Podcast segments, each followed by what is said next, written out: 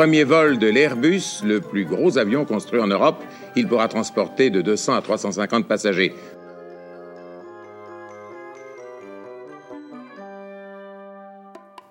Le 28 octobre 1972, l'A300, le premier Airbus de l'histoire, décollait pour la première fois de la piste de Toulouse-Blagnac. Difficile aujourd'hui d'imaginer qu'avant cette date, aucun Airbus ne volait dans le monde et que derrière la réalisation de cet appareil allait s'ériger toute la construction aéronautique civile européenne et que suivrait une famille prestigieuse d'avions commerciaux hissant Airbus au premier rang des avionneurs mondiaux avec Philippe Jarry, qui a œuvré pendant 30 ans au sein d'Airbus, qui a vendu des Airbus, qui a dirigé la stratégie et s'est occupé des programmes futurs, nous allons vous raconter l'histoire de l'A300. A300, l'Airbus qui a fait décoller l'Europe, une série en 5 épisodes de la collection Mémoire d'Aérobuzz. Chapitre 3 il s'appellera A300B. En septembre 1967, l'accord signé par l'Allemagne, la France et la Grande-Bretagne concrétise le projet des trois grands pays européens de lancer ensemble un avion de transport civil gros porteur. L'horizon semble donc se dégager et l'on va pouvoir, pense-t-on, travailler sereinement à la définition précise de ce que sera cet appareil. Mais jusqu'à l'accord final, qui aboutira en juin 1969, il y aura beaucoup d'obstacles à surmonter. Heureusement, le programme A300 pourra compter tout au long de son déroulement sur des hommes clés, dont les premiers émergent au cours de cette période. Ainsi, Roger Béteille est appelé à la direction technique du projet en juillet 1967, puis Henri Ziegler prend la tête de Sud Aviation en 1968. Roger Béteille est un brillant ingénieur d'essai qui connaît bien les avions de transport. Il fut du premier vol de Caravelle en 1955 et en a dirigé les essais en vol.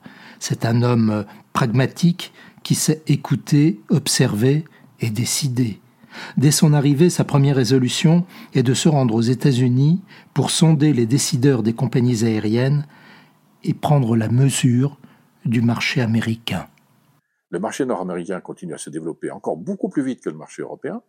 On parle de centaines et centaines de millions de passagers intérieurs dans le marché américain. Mais ce marché américain, il a des caractéristiques. D'abord, les États-Unis sont un pays grand comme l'Europe, quasiment. Euh, on met plusieurs heures pour le traverser de la côte atlantique à la côte pacifique. C'est ce qu'on appelle le fameux coast-to-coast. Et ça, pour les constructeurs, c'est absolument fondamental. Ou bien vous faites Los Angeles, New York, ou bien vous faites Los Angeles, Chicago, New York. Voilà. Chicago étant un point clé dans le réseau. Donc, il s'oriente vers un avion qui serait économique pour faire du Los Angeles-Chicago, mais aussi efficace et capable de faire d'un trait Los Angeles-New York, ou la grande diagonale Los Angeles-Boston. Les bureaux d'études et les ingénieurs en chef doivent calculer tout ça. Ces distances, ça correspond à beaucoup plus que Londres-Moscou. C'est beaucoup plus que cela. Donc les Américains vont devoir regarder beaucoup plus grand. Il y a un autre effet, c'est que certains aéroports aux États-Unis sont en altitude. Et en altitude, les moteurs sont moins efficaces, les ailes sont moins efficaces, donc il faut quand même beaucoup de puissance. Pour ces conditions particulières, la ville de référence est Denver, dans le Colorado, dont l'aéroport, situé en altitude, est soumis à de fortes températures. Les compagnies qui desservent ce type d'aéroport, nombreux aux États-Unis, réclament aux constructeurs des avions puissants, des triréacteurs ou des quadriréacteurs. C'est le fameux syndrome de Denver. Chez American Airlines, le directeur technique a un autre avis. Il y a chez American Airlines, qui est une très grande compagnie aérienne, un ingénieur qui est chargé d'étudier avec les constructeurs les avions possibles. Mais lui, il est persuadé que l'avion sera économique si c'est un bimoteur. C'est Frank Kolk. À Dallas, Roger Béteille rencontre Frank Kolk, qui lui remet, comme il l'a fait pour Douglas et Lockheed, la fiche programme du bimoteur dont il rêve pour sa compagnie. À l'issue de leur discussion, Roger Béteille est renforcé dans sa conviction que c'est bien vers une solution bimoteur qu'il faut conduire le projet européen. De leur côté, en raison des longues distances et du syndrome de Denver, les constructeurs américains font un autre choix.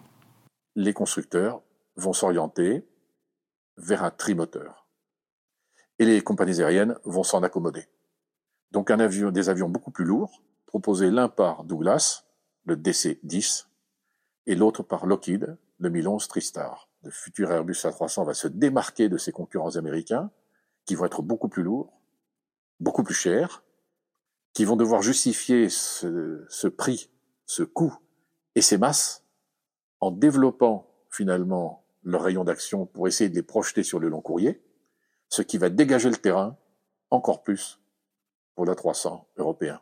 Et heureusement pour l'Europe que Frank Kolk n'a pas été suivi ni écouté. Car sinon, on aurait eu des constructeurs américains qui auraient fait l'Airbus A300 sans doute avant l'Europe. Et ça, c'est véritablement une chance formidable. Il semble que les Européens soient les seuls à avoir compris que l'avenir est au bimoteur gros porteur.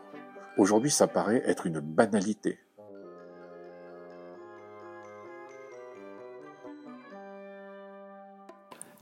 Dès son retour en France, Roger Béteille se met au travail avec ses équipes pour finaliser la géométrie de la 300, à commencer par la cabine. L'idée se fixe aux alentours de 300 sièges, c'est-à-dire un peu plus de deux fois plus que les avions moyens courriers actuellement en service. C'est un saut considérable. Il faut donc augmenter le diamètre de fuselage par rapport à ce qui existe. On a des avions qui ont des fuselages de l'ordre de 3 mètres, 3 mètres 50. Et là, on va passer entre 5 mètres et 6 mètres. Il y a donc plus un seul couloir, mais deux couloirs. Première chose que l'on voit en montant dans l'avion. Pour les ingénieurs, la question maintenant est de savoir quel type de section de fuselage il faut privilégier. Alors la question est circulaire ou pas circulaire? Très important parce que vous avez la cabine et en dessous, vous avez le fret et les bagages. Or, les Américains qui sont en avance sur nous ont déjà mis en place une organisation mondiale de transport de containers qui ont une certaine taille. Et là, euh, M. Roger Béteille va prendre une décision cruciale.